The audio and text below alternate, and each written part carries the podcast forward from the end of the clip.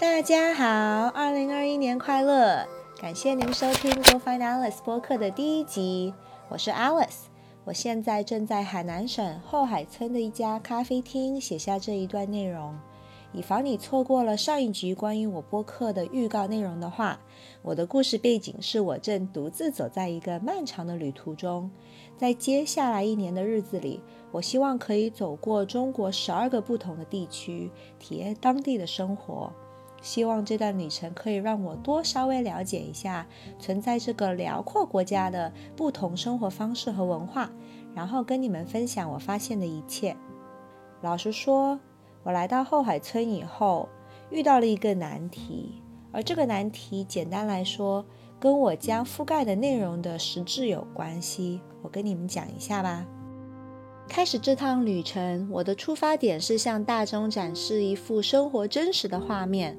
我会讲到我遇到的人、去过的地方、听到的故事，去开启诚实和开放的对话。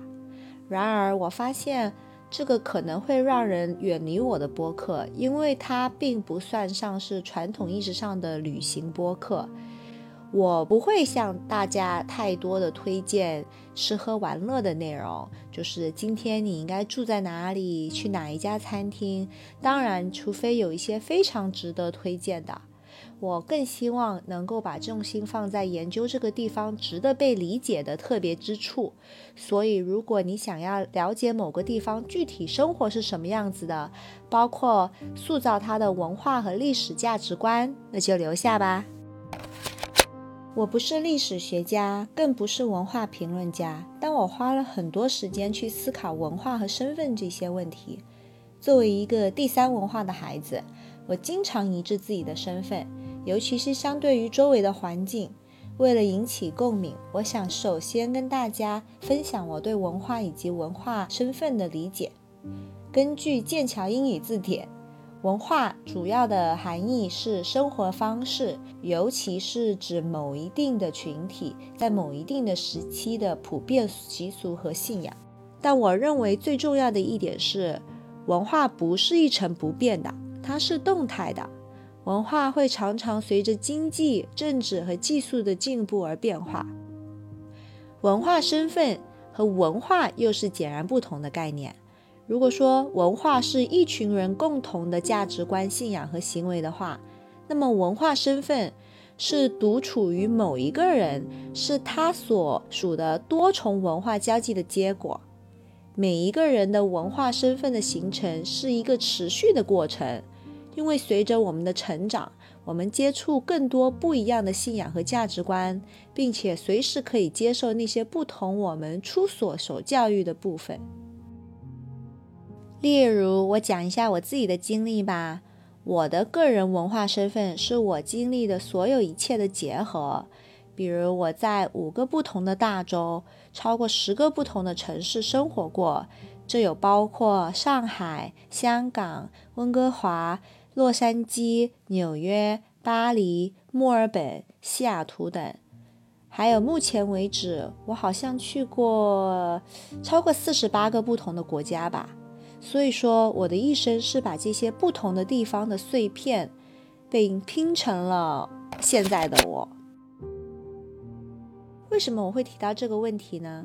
是因为我觉得我们必须直面的去思考全球化、现代化以及科技为旅行体验带来的变化。当我们去一个新地方去体验所谓的当地文化，寻找真实性的时候，我们到底是在寻找什么呢？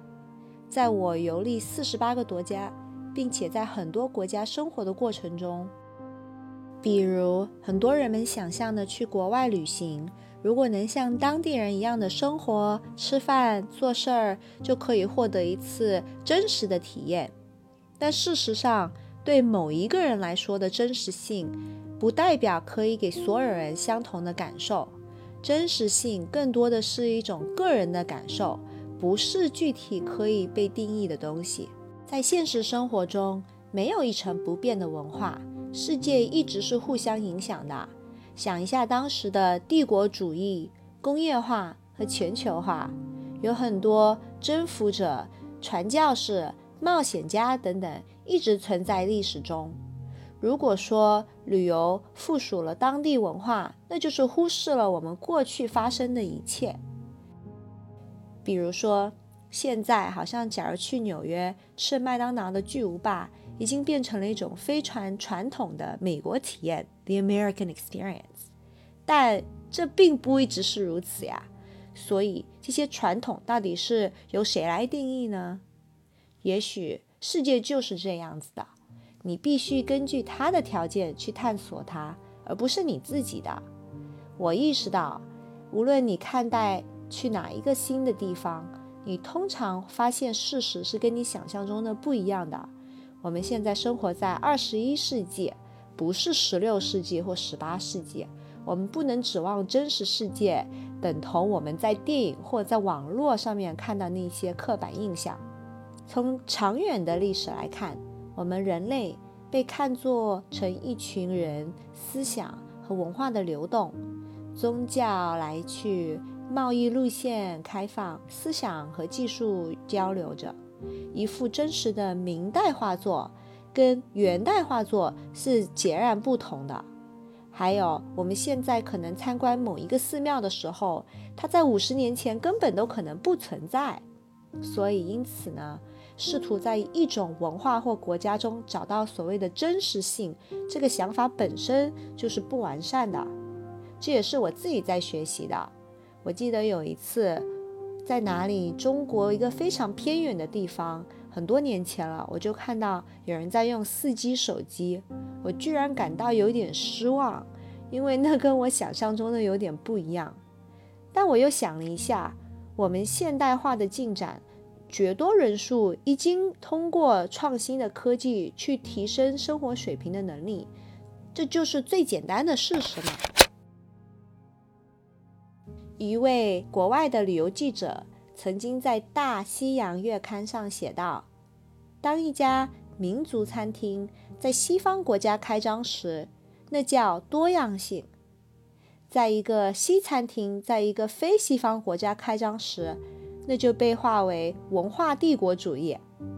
如果多样性对我们是有好处的，为什么对有一些人就不好呢？保存文化在其他国家被认为是一种资产，但在某些国家被认为是一种负债。其实，从一个 statistic 的角度，美国的中餐厅要比麦当劳、汉堡王。Wendy's 还有肯德基的加起来还要多，但是好像没有人会担心中国文化会接管美国。也许有时候我们将真实性过于的简单化，变成了一个仅仅承载我们自身喜好和期待的盒子里，而忽略了真实的复杂性。因此，在开启我的亲身经历和故事之前。我希望提出这一点，希望大家远离这个盒子，让我们去欣赏每一个国家、每一个地方的各个方面，不论好坏。也许我会指出一些让你失望的，或者不是你期待的事，但这一切都是为了我们可以抛下那些从旅行指南或者大众媒体中得到的信息，先入为主的概念。所以，让我们通过细节去探索文化的形成吧。我想要了解新的东西是如何与当地人和当地文化被改变、转化、吸收或者拒绝的。我觉得我们可以一起拥抱生活的真实性。下一集我将开始讲述我在海南省后海村的故事。海南通常被认为是中国的夏威夷，而后海村原来是一个小渔村。但现在已经变成中国冲浪的首选地方。这里其实让我有点想起巴厘岛的昌谷，是一个大家可以穿着潜水衣、比基尼行存的社区。他们在街上可以散步、喝咖啡、闲聊。这个地方的口号是：白天冲浪，晚上蹦迪。来到这里的每一天，我都认识到了新的朋友。通过和他们在咖啡馆或者酒吧里闲聊，我发现了不少在其他中国地区没有的。在这过去的几年里，后海村仿佛已经变成了一些寻找逃离都市生活、自由灵魂的聚集地。所以如果你想知道更多的细节的话，那就继续关注 Go Find Alice 吧。谢谢您的收听，下一次再见。Sincerely yours.